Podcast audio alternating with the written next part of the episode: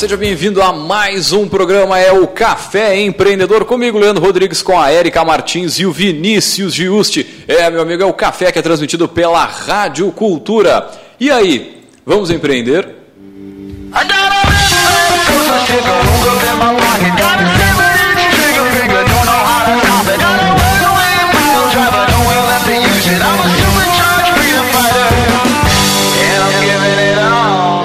Café Empreendedor tem a força e o patrocínio de Cicred, gente que coopera, cresce. No Cicred fazemos juntos por tradição, por confiança e por amizade. É assim que os nossos mais de 4 milhões de associados crescem, com a força da cooperação. Cicred, gente que coopera, cresce.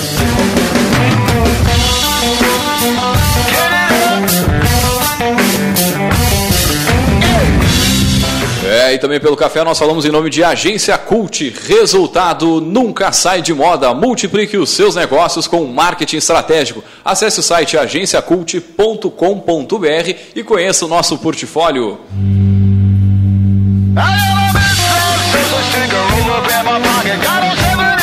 É, e também aqui pelo café nós falamos para VG Associados e Incompany Soluções Empresariais, que atua na administração de estágios recrutamento, seleção e consultoria estratégica nas áreas de finanças, gestão de pessoas e processos. Acesse o site incompanyrs.com.br.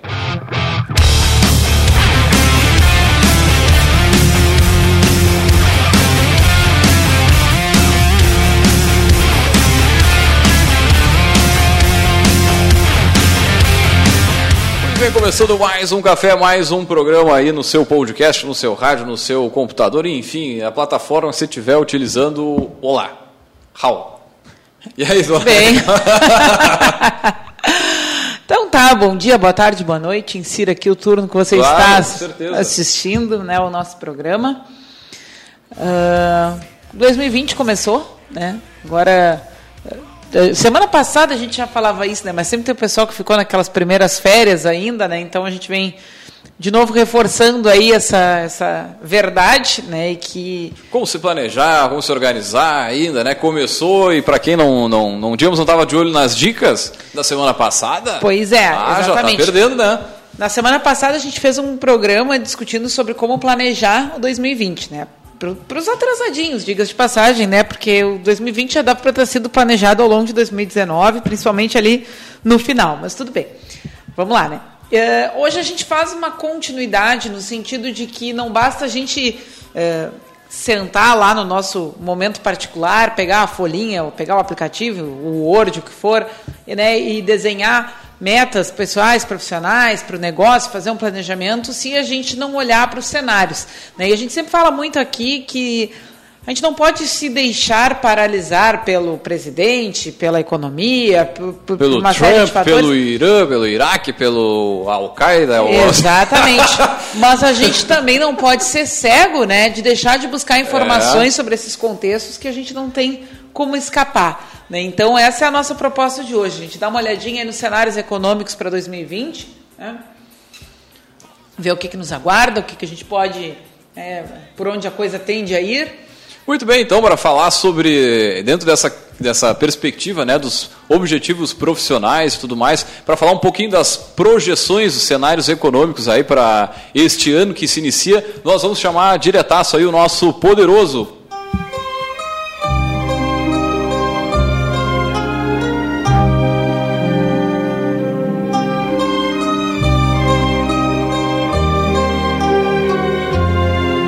para falar sobre as projeções, aí, os cenários econômicos para 2020, nós chamamos o nosso poderoso dessa semana, que é o professor Marcelo Passos. Ele é professor da Universidade Federal de Pelotas. Professor, seja bem-vindo ao programa. Muito e, obrigado. E antes de mais nada, a gente sempre pede para os nossos poderosos aí contar um pouquinho da sua trajetória. Obrigado pelo poderoso. E não sei se eu agradeço pela música, porque eu adoro esse filme, Mas adoro é demais, a trilogia. Né? É, é, difícil, poderoso o poderoso passava aqui não, não, não gostar, não conhecer o filme, né? É um filmaço. Gostei, aliás, gostei das músicas todas, assim, detalhe ah, você botou aí. Só, hein? Rock e tal, achei legal. Então, boa tarde a todos os ouvintes. Uh, boa tarde, noite, né? Já são sete, quase sete horas, né? E a ideia é essa, é, é, é, é trabalhar o cenário uh, econômico nacional e internacional e ver que a gente tem uma série de pontos críticos no cenário internacional, que tem muita incerteza ainda, né, uma série de, de pontos incertos, mas o cenário nacional, o cenário interno, a economia interna, está reagindo, né, e está reagindo com, com é, notícias bem positivas, ou pelo menos perspectivas muito positivas para esse ano. Só antes de a gente entrar é. na análise, vou pedir para o professor se apresentar, né? Sim, a gente já viu tem umas quantas pessoas que lhe aqui, acompanham né? Tá aqui, né? Que já estão nos comentários, que né, chegaram na nossa live né, para ele escutar. Sim. Mas para quem não conhece, começar pedindo para se Eu apresentar. sou Marcelo de Oliveira Passos, professor da UFPEL, Departamento de Economia, e do mestrado e doutorado em Economia Aplicada da UFPEL, da Federal de Pelotas. Eu sou carioca, eu sou tenho pós-doutorado em Economia Computacional pela Universidade de Lisboa e doutorado em Desenvolvimento Econômico pela Federal do Paraná. Né? E já trabalho muito com, com macro, sou professor de macroeconomia na graduação e economia computacional e matemática na pós-graduação. E gosto muito de, de, de traçar cenários, de, de, sobretudo macroeconômicos, né, que é, minha, é mais a minha praia, e, discutir. Né? Eu acho que é importante não somente a gente ficar restrito a, ao ambiente acadêmico, mas também levar à população uh, informações que, em geral, não estão, pelo menos, uh, analisadas na mídia. Tem muita informação solta na mídia, a mídia não tem tempo. Estou falando da mídia, a grande mídia, a mídia geral, Sim, né? sim, não, sim. não, não só a mídia como um todo, né? Os veículos de comunicação, acho que esse seria o termo mais adequado. Uh, então a gente tem uma série de notícias que não estão, né? falta falta um pouco de análise e é preciso que alguém uh, Mais técnico. é amarre as pontas dessas notícias e traça um cenário Sim, né, um coeso e, e- e consiga buscar uma articular essas notícias dentro de uma perspectiva mais analítica, né? Então essa é a minha função de outros economistas, o Ezequiel, né, e outros economistas aqui da região. Mandar um abraço para Ezequiel, né, que Pô, estaria é verdade. hoje. Sim. Né, e teve uma, uma questão de saúde familiar, então um abraço, esperamos que tudo fique bem. Vamos lá, começamos pro Brasil ou mundo? Esse não é o momento quiser. mãe de nada. Eu só quero, é, justamente, eu é, só isso é quero bom- bom fazer pontuar esse esclarecimento antes, né? Porque às vezes Sim. parece que quando a gente vai ah, consultar essas projeções, a gente está indo né, pela astrologia, ah, opinião, isso, aquilo. Não, né? Hoje, esse é o ano do Sol em Marte com a Lua, não sei no que. Não, não é, do não é por aí. Isso eu sei que é o ano do sol. E aqui em Pelotas, principalmente, né? Com esse calorão. Não, mas falando sério, ah, eu acho que cabe a gente só reforçar de que ah, existe todo um estudo, né, para se chegar e toda uma análise técnica É, de uma série de dados, fatores para se chegar é. a esses parâmetros, né? Porque às vezes parece que projeção é, "Ué, e aí, o que, que tu acha? O que, tu acha? Então, só para nivelar aí para quem certeza. escuta que não é. A gente não tá falando de astrologia aqui, tá? Não, tem, tem, tem teoria macro por trás, tem uma série de. Tem, tem, uma, tem ciência, né? Eh, eu vou começar pelo Brasil, porque as notícias são mais favoráveis. Né? Vou começar pelo lado bom da Vamos história. começar bem, então, É, bem faceiro. começar bem o ano. então, é, no lado da, da, da economia real, economia da produção, da, da, da renda, do consumo, do emprego, né? a gente tem aí hoje uma ligeira redução do, do desemprego no final do ano passado. Os dados são ainda de setembro, do terceiro trimestre. Esses dados saem com uma defasagem de três meses, mais ou menos. Então, o dado de dezembro deve sair lá para fevereiro, março, né? o, o dado final do, de, de 2019. Mas a gente está aí com 12 milhões e meio de desempregado, desempregados, né?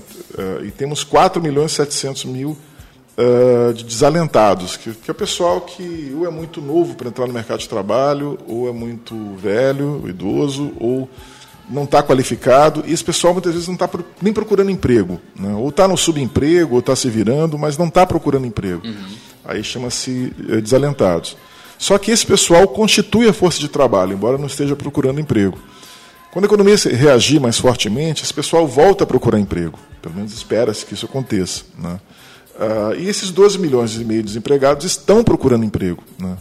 É um dado importante que se coloca porque o IBGE pergunta: você está procurando emprego no, no- no último mês? Se o cara disser que está, ele e não encontrou, ele está desempregado. Mas o cara disser, não, nem, procurei, nem vou procurar, esperar um tempo, tal, o cara está desalentado. Nem que não esteja, de repente o cara está por outros motivos. Né? Então Sim, aparece na estatística desse, né, né, né, mais ou menos assim. Ah, houve uma reação, a gente teve aí uma recuperação, né, uma ligeira redução da, da taxa de desemprego ah, de um trimestre para outro, comparando o terceiro trimestre de, de- de- que terminou em setembro com o trimestre anterior. Ah, mas ainda essa recuperação ainda é lenta. Tivemos um Natal bom, né, tivemos um- uma Black Friday boa também, né, uma reação bem, bem interessante. Né?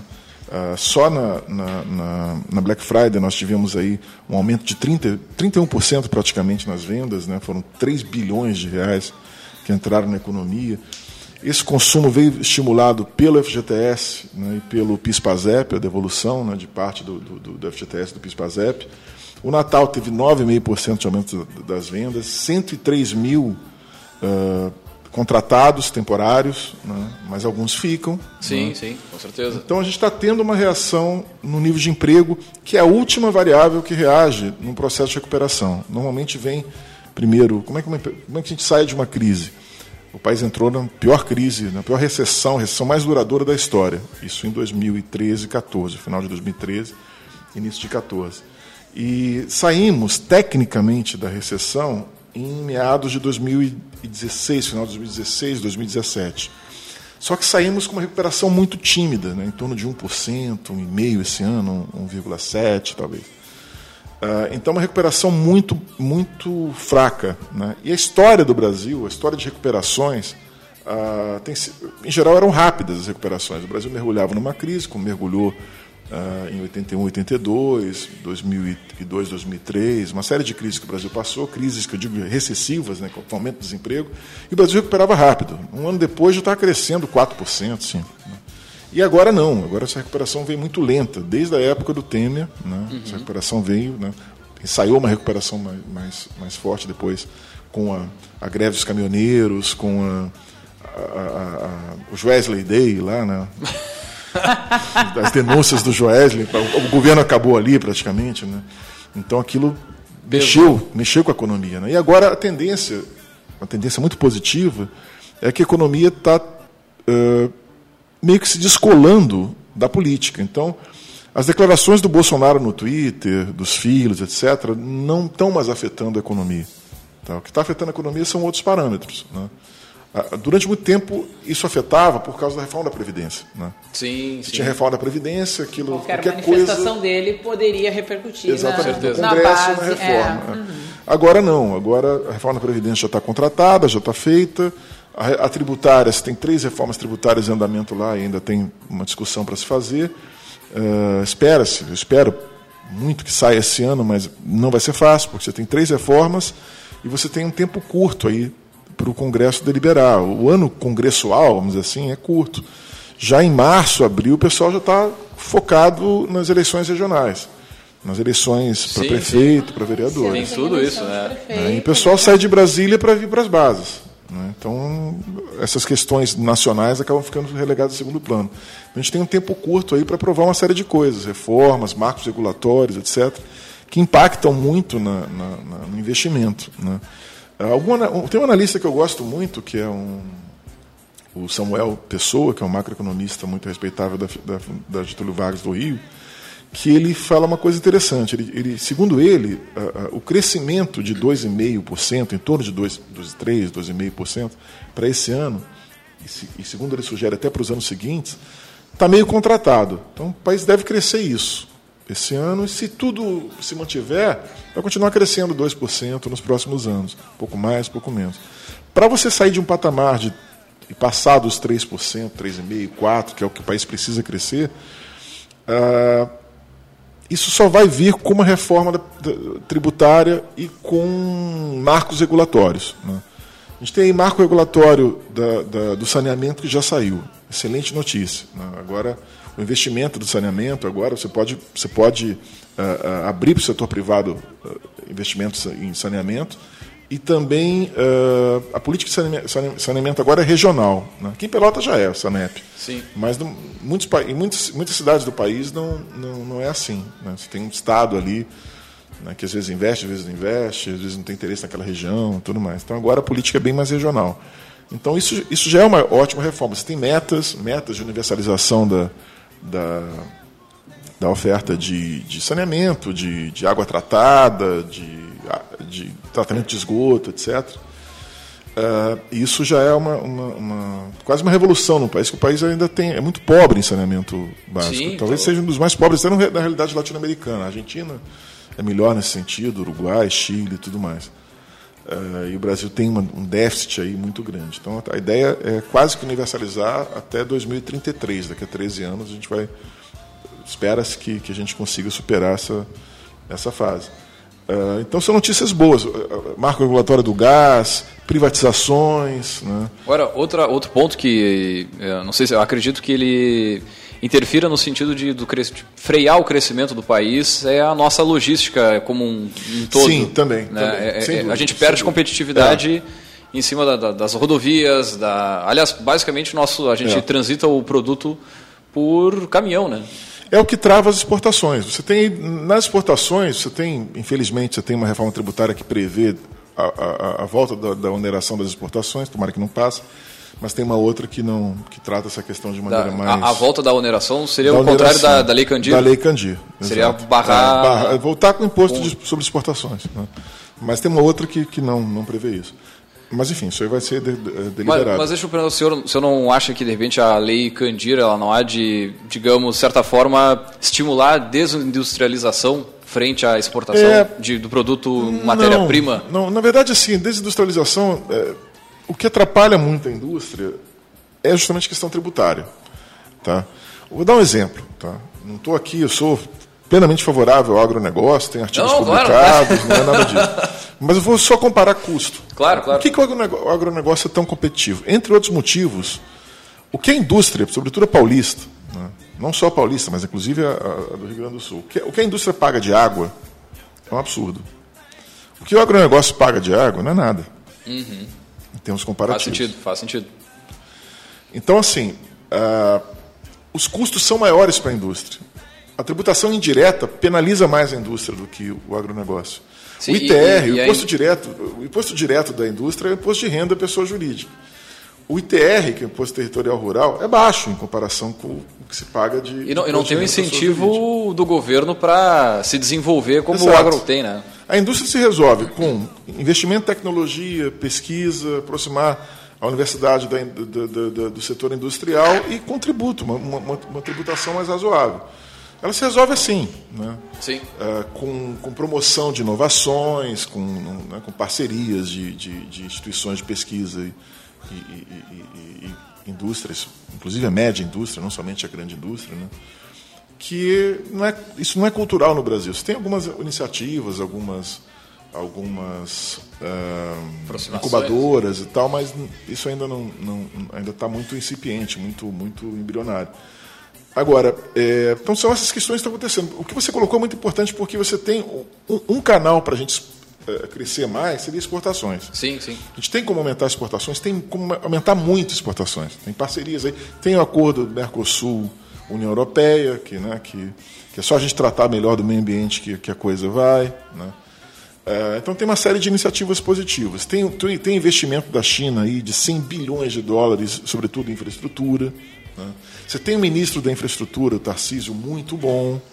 Você tem muita coisa na infraestrutura interessante. Que, o acordo do gás também, investimentos no, no setor de gás.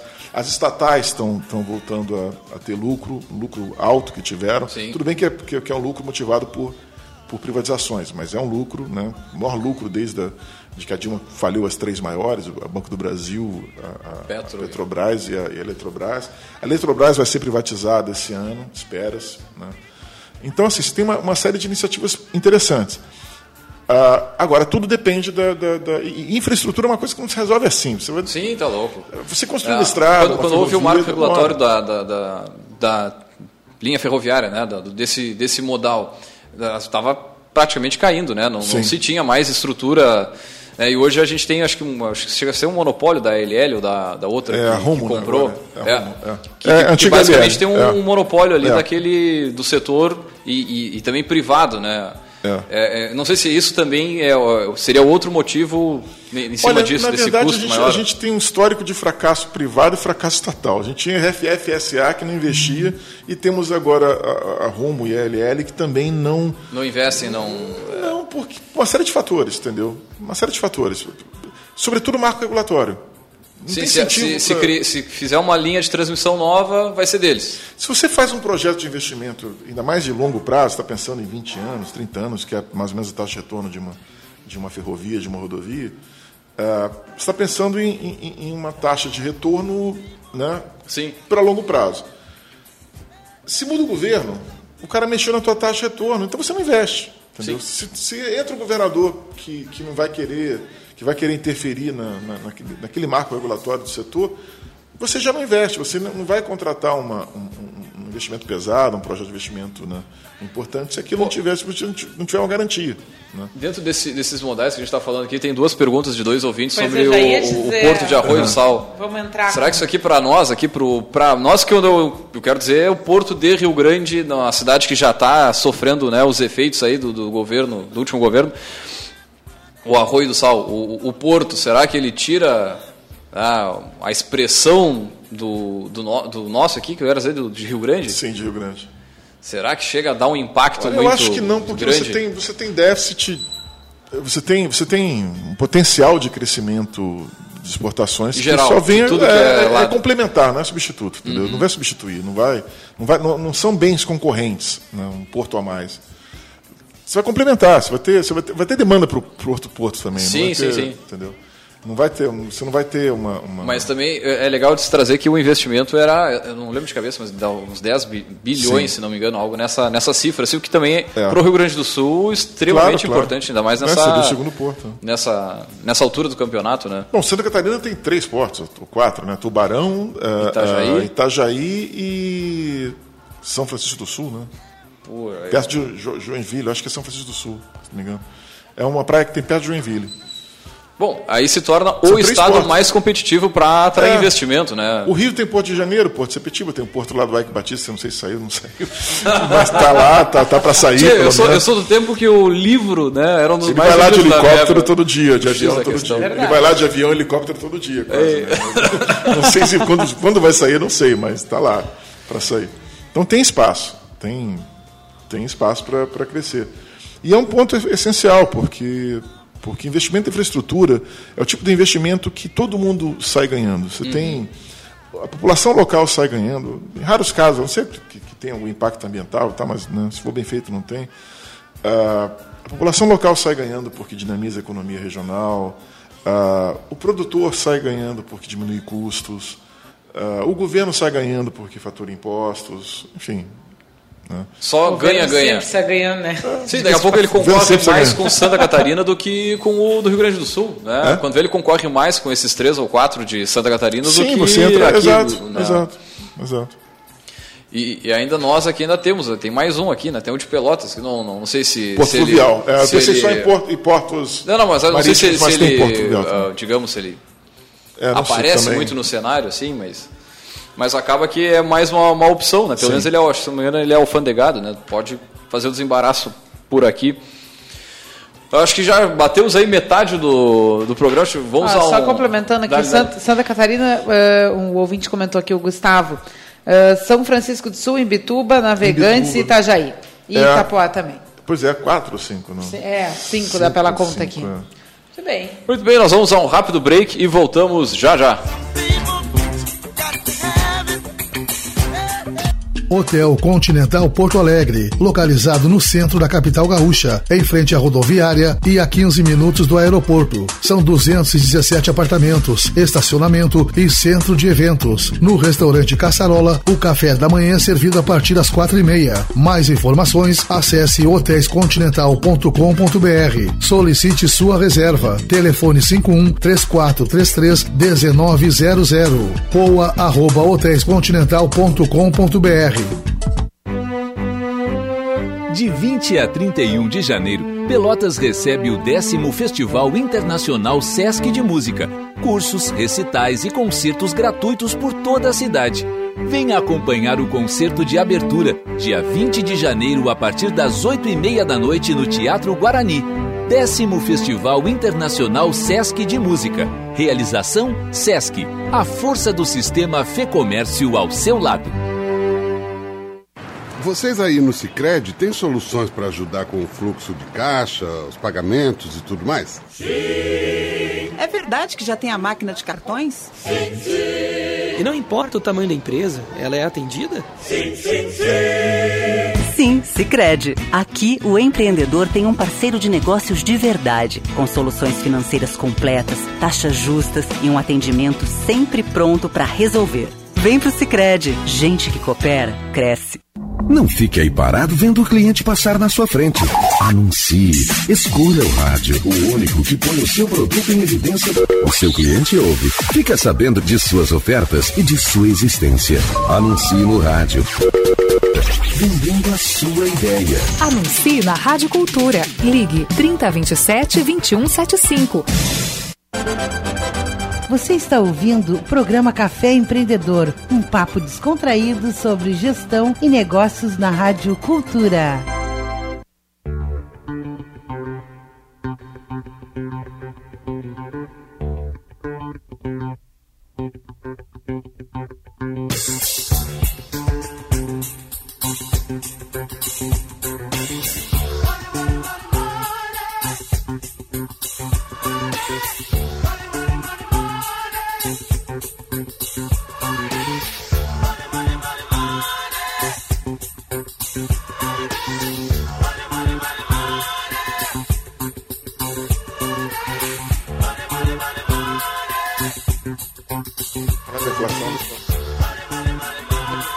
Muito bem, vocês estão ouvindo mais um programa, é o Café Empreendedor do Café, que fala em nome de Cicred, gente que coopera, cresce.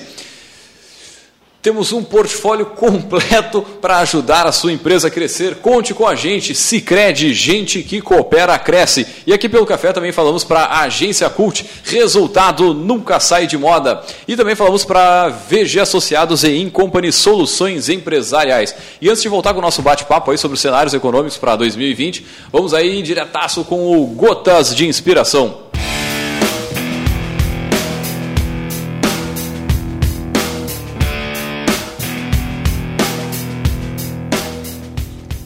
Talvez mais importante do que o ato de vender seja saber por que você não concretizou uma venda.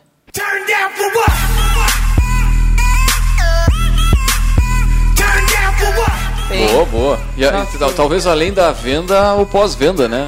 A, a, venda, a próxima venda, no caso, né? Exatamente. Se, se gotas extraídas da nossa estante de hoje, vamos retomar aí. Ó o spoiler pouco. aí, ó o spoiler. Só fazendo vínculo. Muito bem, então, gurizada. Antes a gente estava falando da, sobre o Brasil aqui, a relação, como é que está o cenário econômico aí para 2020. A gente deu uma passada uhum. geral aí, né? No, Falamos acho... no Brasil, né? Agora que, que as notícias eram melhores, segundo o professor. Isso, vamos, muito bem. Vamos para o mundo. Como é que está o cenário? devemos nos preocupar. Sim. Eu vou só terminar o Brasil rapidinho. Por claro, favor, claro. Tem um ponto fundamental que eu acho que ficou. Eu acabei falando sobre outros, outros assuntos, que é a retomada do investimento e tal. Uh, mas é um ponto fundamental que a gente tem juros hoje muito baixos, tá? historicamente baixos. Nunca, nunca o juro real do Brasil, que é o juro, o juro nominal, está 4,5% descontado da inflação, que está 3,80%, 3,70%. Nunca a gente teve um juro real tão baixo. Né? E por isso mesmo que a Bolsa está batendo recordes. Porque as pessoas não têm mais como como ganhar rios de dinheiro investindo títulos públicos. Né? Sim. Quem, comprou, quem comprou títulos públicos contava 14,5%, ganhou dinheiro. Quem, essa realidade vai, vai demorar para voltar, se voltar. Então o pessoal está buscando risco investindo em ações. Investir em ações, você está comprando parte de empresas. Essas empresas vão investir no setor real. Então, historicamente, a gente nunca teve essa janela de oportunidade nos últimos, né, nos últimos 50, 60 anos de juro tão baixo e de de migração de recursos uh, de poupança, poupança Sim. que eu digo não é só caderneta, poupança privada das famílias e das empresas, para risco, para ativos de risco, ativos de renda variável. Isso é uma oportunidade histórica. Né? Se o governo não atrapalhar, e tudo indica que não vai atrapalhar, porque a equipe econômica desse governo é bem razoável, uh, a gente vai ter uma oportunidade histórica de acelerar o crescimento. Né? Então, isso é um ponto fundamental. Inflação muito baixa e juro muito baixo. Né? O juro está no piso, nunca a Selic esteve tão baixo. A inflação também, historicamente, está muito baixa. Tá? Apesar de a carne ter pressionado no pois segundo é. semestre, né, em função das exportações para a China, e também gasolina, combustíveis, né? E a carne pressionou. A, a carne agora está voltando, a, o preço está voltando a, a, ficar estável. Não estou falando que vai cair o preço, mas estabilizou, né? E, a, e combustível tem essa questão do Oriente Médio, a gente passa para a parte internacional, né? que além da, da, da questão do, do, do, Oriente Médio, do, do, do, assassinato do general Soleimani, é, nós temos um cenário muito crítico no, no, no, na economia internacional, E tem um indicador chamado, dois indicadores. Um deles é, é chamado IGIP, que é um indicador de gestão de política econômica internacional, né? uh, que é medido em cima de notícias de jornais de 20 países. Né? E esse indicador, para a gente ter uma ideia, na crise uh, de na crise dos ataques dos drones uhum. a, a, as petroleiras sauditas no ano passado teve a maior alta em mais de, de 10 anos, né? então chegou a 350. Esse indicador ficou abaixo de 200 tá? em períodos críticos como o 11 de setembro, tá? em períodos críticos como a crise internacional de 2008. Ficava abaixo de 200, agora está oscilando em torno de 350. Por quê? Guerra comercial China Estados Unidos, que é algo mais preocupante até do que o próprio o próprio assassinato do general Soleimani em termos econômicos. Claro, claro, claro. Na questão geopolítica, de sim, guerra sim. e tal, que sempre preocupa. Mas o impacto econômico de uma guerra comercial e de um fechamento da, da, da, do comércio internacional em países potências econômicas como China e Estados Unidos é, é, é algo que causa um efeito aí estimado em 700 bilhões de, de dólares pela, pela, pela FMI. Né? Isso é um impacto muito grande. Agora, a boa notícia é que depois de amanhã, hoje é dia 13 ou 14? Hoje é 13. Hoje 13, né? é, 13. Então, dia 15, depois de amanhã, a gente vai ter a primeira fase de um acordo comercial entre China e Estados Unidos. O, o presidente chinês vai para Washington, vai negociar essa, essa, primeira fase, depois, no final do mês, o Trump vai para a China com Xi Jinping e vai uh, negociar a fase 2 desse acordo. Então, a gente tem aí uma, uma distensão desse processo que talvez melhore aí o, o cenário internacional. E além disso, você tem China e Hong Kong, que afeta também. Sim.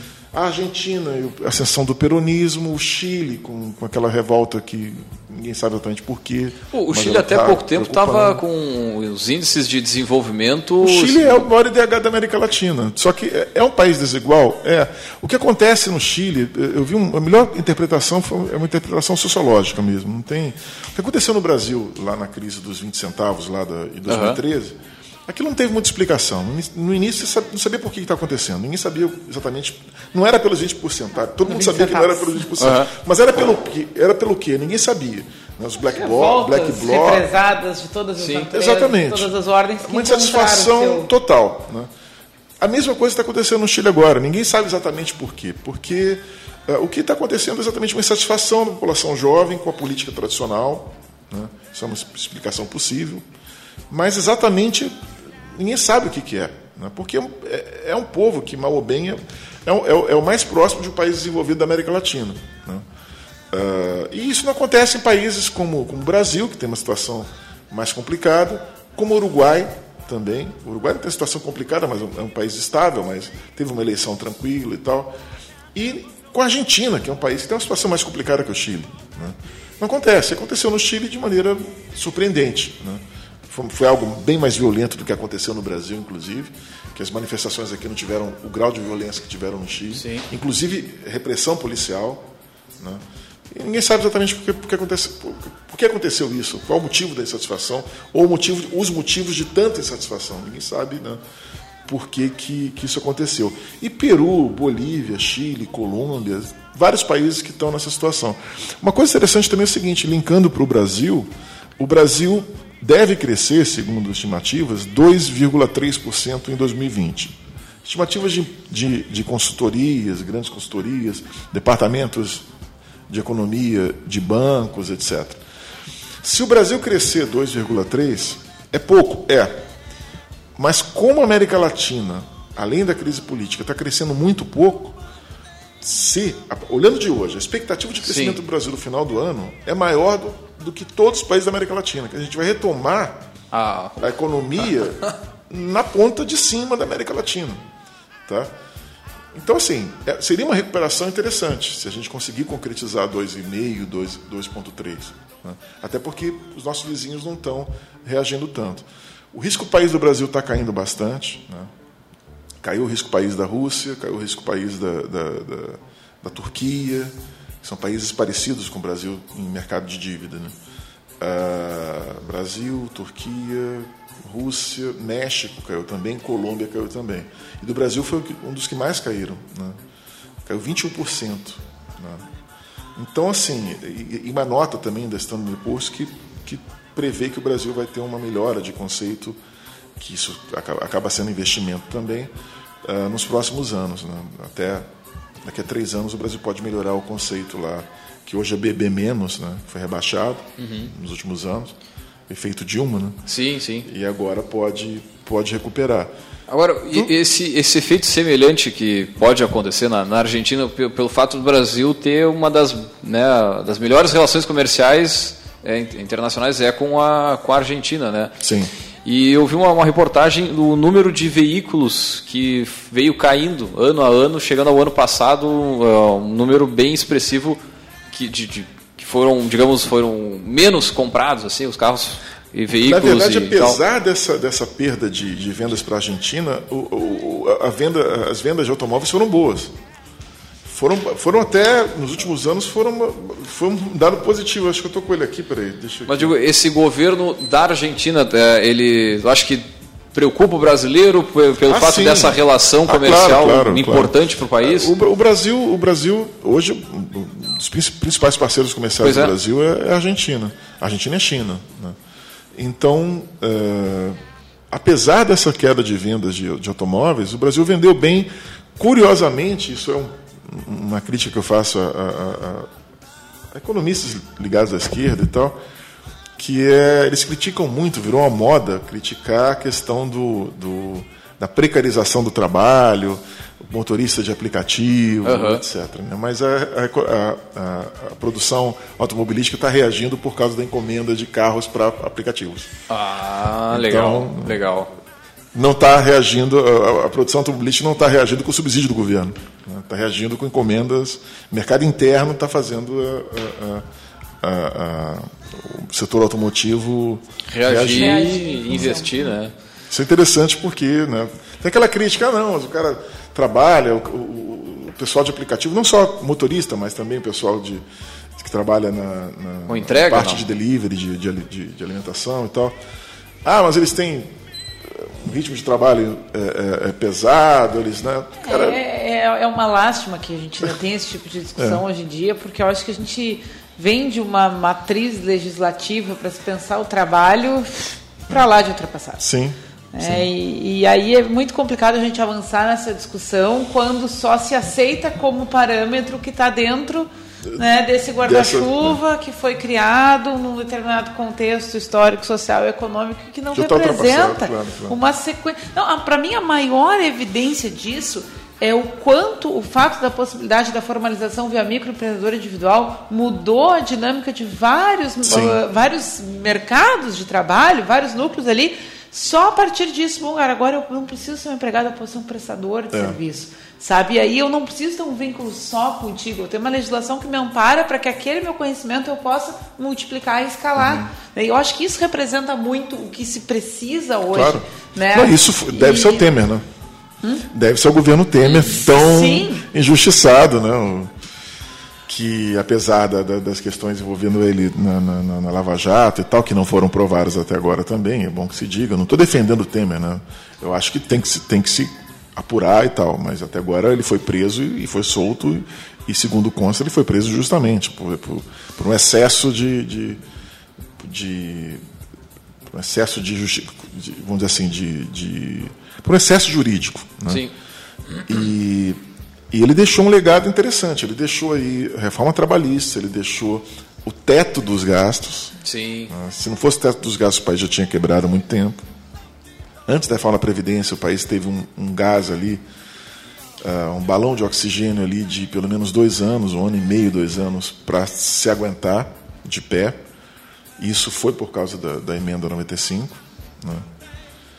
E a institucionalização da terceirização, que não tinha, agora passou a ser institucionalizada, no governo Temer também. Uma coisa que ninguém fala, a, a, a modificação da TJLP, a, a taxa de juros de longo prazo, que é uma antes a taxa de juros que o BNDES praticava era uma taxa muito subsidiada e era dinheiro público, né? dinheiro do, do, Fundo de Amparo do Trabalhador, que ia para a Bolsa Empresário. Com a JLP isso modificou-se. Né? Essas coisas, essa, essa, esse mecanismo que tem que existir, nos, países desenvolvidos existe também e tal, de equalização de taxas de juros para o setor produtivo, esse mecanismo ficou muito mais eficaz.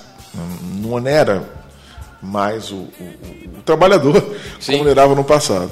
Então isso ficou muito eficaz também. Então, assim, uma série de reformas que. Não, ele teve as, as medidas talvez as mais amargas, ou é. alguma das mais é. aí dos últimos Sim. anos, né? E não governava pelo Twitter, né? governava nos autos do processo. Né? Não governava pelo Twitter.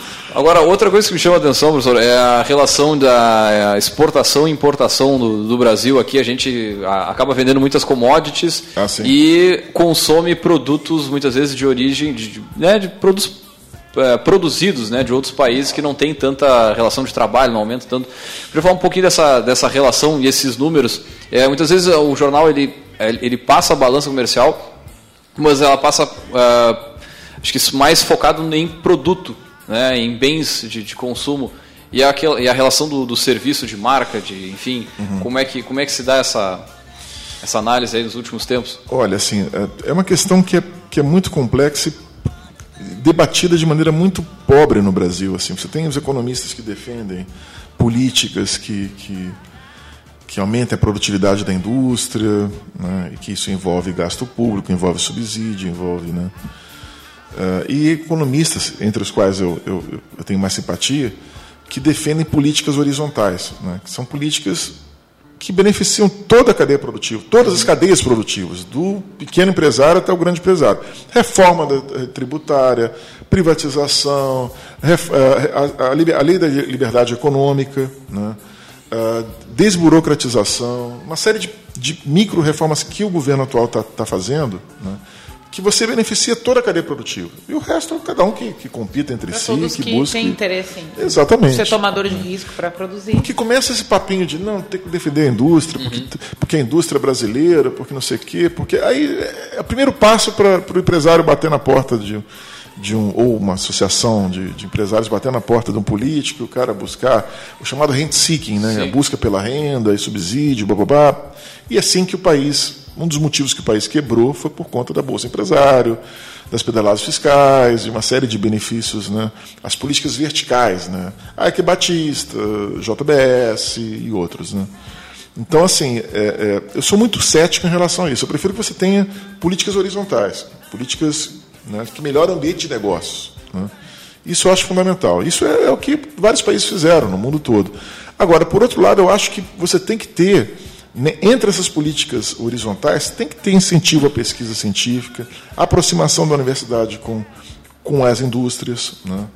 e o setor de serviços também, para você trazer tecnologia para esses uhum. setores. A única maneira é essa.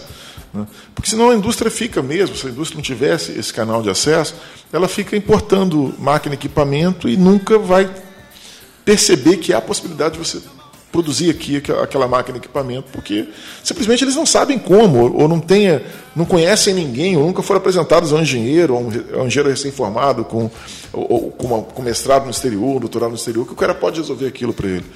Né? Então, não tem esse, Pô, esse sabe canal. Que eu, eu, vi exatamente o que você estava falando dentro de uma indústria aqui na, na, na, cidade, que no processo de nacionalização, o governo, na época, o governo do, do Lula, se não me engano, uhum ele dizia que para tornar um produto nacionalizado, para se encaixar no BNDES, no Pronaf, enfim, ele deveria atender dois requisitos: 60% do peso líquido, do peso, não é o uhum, peso do, do, peso líquido e do valor.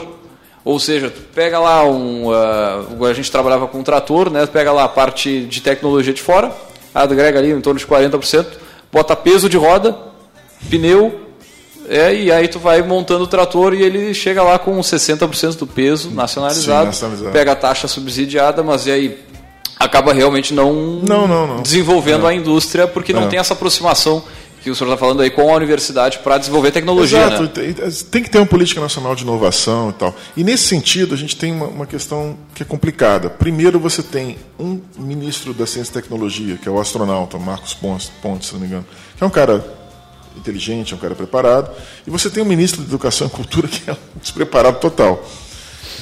E esses caras, eu não sei se eles dialogam, entendeu? Não parece, pelo nível dos dois, eu acho que não tem possibilidade de diálogo. Então eh, você tem essa, essa, essa, fratura, assim, você tem o Ministério, o MEC entregue a um cara ideológico, né, da, da, da, vinculado a, um, a, uma astrologia filosófica lá e tal, né, que, faz a cabeça dos filhos do Bolsonaro, etc. E você tem outro cara preparado na ciência e tecnologia. Qual que vai prevalecer? Não sei, porque eu não sei, inclusive, se o ministro da Educação e Cultura vai continuar. Né? Não sei. No final do ano passado, dizia-se que ele não, talvez não continuasse talvez buscasse uma saída honrosa, etc. Não sei se ele vai continuar. Uh, e o, o, o, ministro da Ciência e Tecnologia é um cara preparado. Então você tem essa característica no governo. Você tem no início do, do governo ele acenou com uma possibilidade de fazer um, um ministério técnico, que é algo que me agrada, né? uh, uma burocracia, uma, uma, tecnocracia preparada. Mas depois ele botou em, em setores chaves, e aí eu falo do meio ambiente, das relações internacionais, do Itamaraty e da Educação e Cultura, botou três caras altamente ideológicos. Né? E caras que estão atrapalhando, inclusive, a imagem do país exterior. A imagem do país hoje, você vê que as, as, reclamações que se fazem do governo Bolsonaro são na área de educação, são na área da, da, da, da piora de imagem do Brasil no exterior, que envolve o Itamaraty, e meio ambiente, que também envolve a imagem do país exterior. São os, os atropelos. Quer dizer, onde o Bolsonaro foi ideológico, ele errou. E o passivo do governo dele até agora é ideológico. Onde ele foi, onde ele não se meteu e disse: Olha, eu quero um cara bom para esse cargo aqui, põe esse cara assim.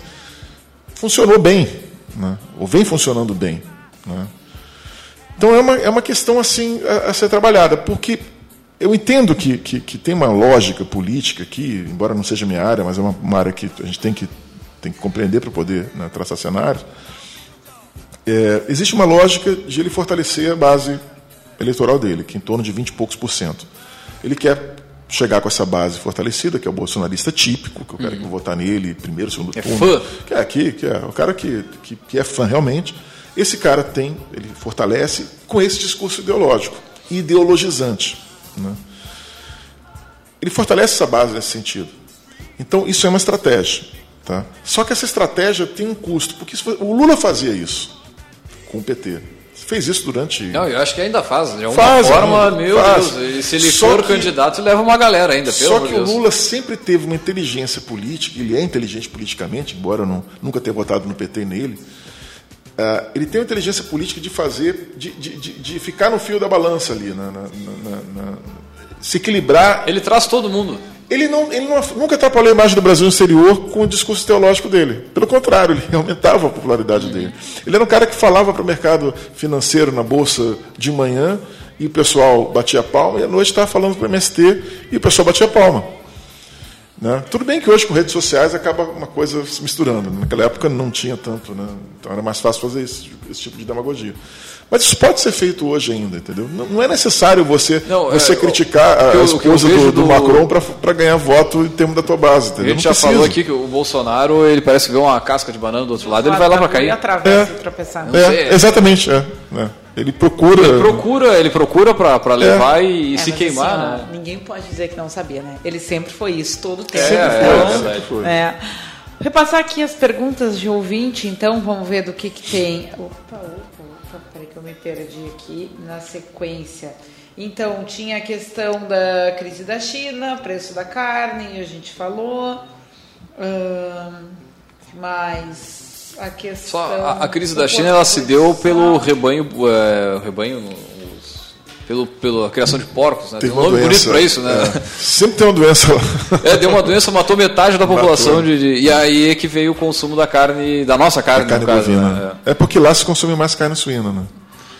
Eles têm um rebanho grande também de carne suína. Mas deu uma doença, levou metade. Né? É, é. Irã, lá. Falamos também. Perspectiva de juros para o próximo plano safra. Uh, juros mais baixos. Vai baixar? Juros mais baixos. Alguma que... estimativa de valor, alguma coisa assim?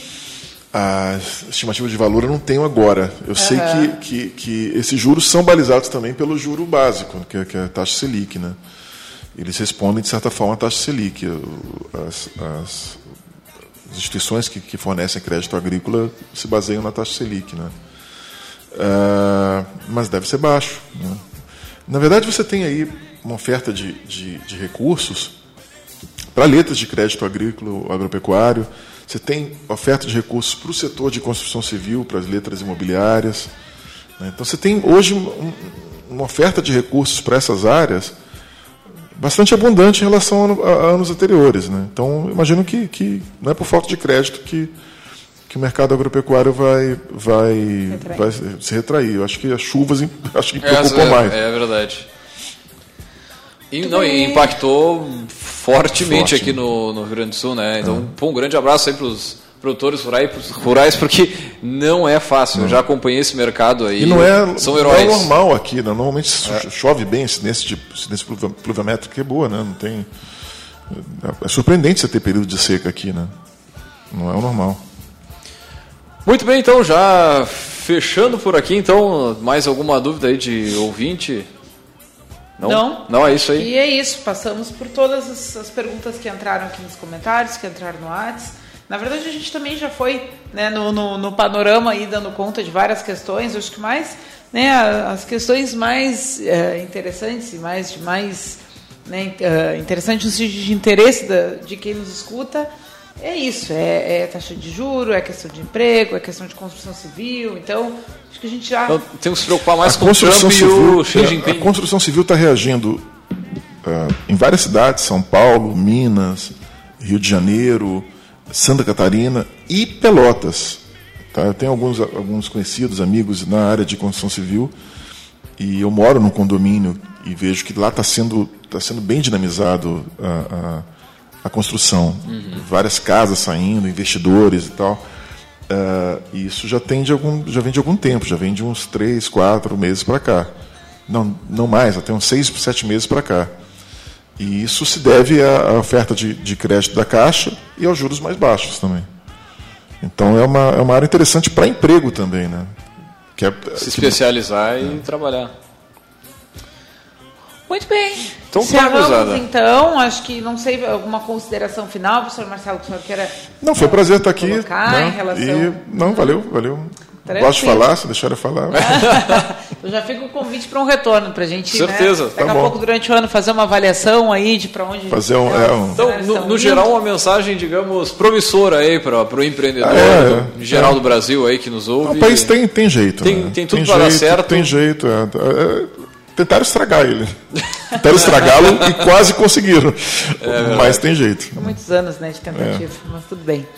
Vamos lá. Vamos, Vamos para o livro? Sim. Muito bem, o nosso livro de hoje é O Lucro Certo, do Sullivan França. Né, o Leandro vai colocar aqui. Uh, ele conta numa narrativa sobre três empreendedores, um por necessidade, outro por oportunidade, outro por vocação, uh, como estão os negócios, né? E aí nessa narrativa ele vai trazendo alguns pontos que esses empreendedores, ele traça três perfis diferentes uh, e negócios de ramos diferentes, uh, pontos que eles têm que se preocupar, né, o que, que eles devem olhar, o que está funcionando, o que, que não está funcionando. Então, na verdade, ele é um livro que tem uma, uma discussão sobre como fazer o, o negócio né, arrumar para o lucro, mas uh, trazendo alguns pontos sobre gestão para discussão. Né? É um livro de uma, uma linguagem super fácil, é um livro curtinho, como os que a gente costuma né, selecionar para trabalhar aqui. A gente está falando aqui de um livro de 189 páginas, então uma leitura bacana. Né? E ele, o, o interessante dele é que ele parte de, uma, de três situações reais, de três empreendimentos, e ele vai né, fazendo a narrativa, trazendo alguns questionamentos aí sobre uh, gestão de pequenos negócios com foco no lucro. Então esse é o nosso nossa dica de hoje, Lucro Certo, do Sullivan França. Muito bem, baita dica de, de livro. E nós vamos fechando por aqui, lembrando que você está ouvindo este áudio aí pelo Spotify, vai lá, dá um like, segue a gente. Aí, último comentário, eu gostei das músicas incidentais que você coloca aqui. Ah, vê só. Inclusive do, do, do, Poderoso Chefão, achei bem interessante. Ah, Todas elas, rock and roll, eu achei legal. Ah, isso é, tá, é difícil tá no, ver isso em rádio. Está né? no DNA do café e do é, nosso ainda mais em, em, em programas jornalísticos, achei é. legal. Muito bem, então agradecer a presença de você que esteve com a gente aí todo esse tempo, quem mandou as mensagens aqui e também, é claro, para os nossos patrocinadores que a gente sempre fala em nome de Cicred, gente que coopera, cresce. Para a sua empresa crescer, vem para o Cicred. E por aqui também falamos para a Agência Cult, resultado nunca sai de moda. E também falamos para VG Associados e Incompany Soluções Empresariais. Nós vamos fechando por aqui. Lembrando que esse áudio estará disponível no nosso podcast. Logo mais, daqui a uns minutos, ele já vai estar disponível na plataforma. Você dá o play, sair ouvindo e mandando para os amigos aí. Dizer, ó, oh, gurizada, isso aqui é que vai acontecer no ano que vem, hein? Ó, dando Agora spoiler. Dá, Nesse dá... ano, no caso. Dá para pegar os planejamentos aí e dar uma revisadinha com base né, nesses indicativos de hoje. É isso aí. Muito bem, bem então, gurizada. Eu, eu vou deixar um som aqui em homenagem ao grande baterista que se despediu nesses ah, últimos é, dias, é, o Neil do, do, do, Rush. Pá. Então nós fechamos com Tom Sawyer. Pô. Bem. Grande abraço, até a semana que vem.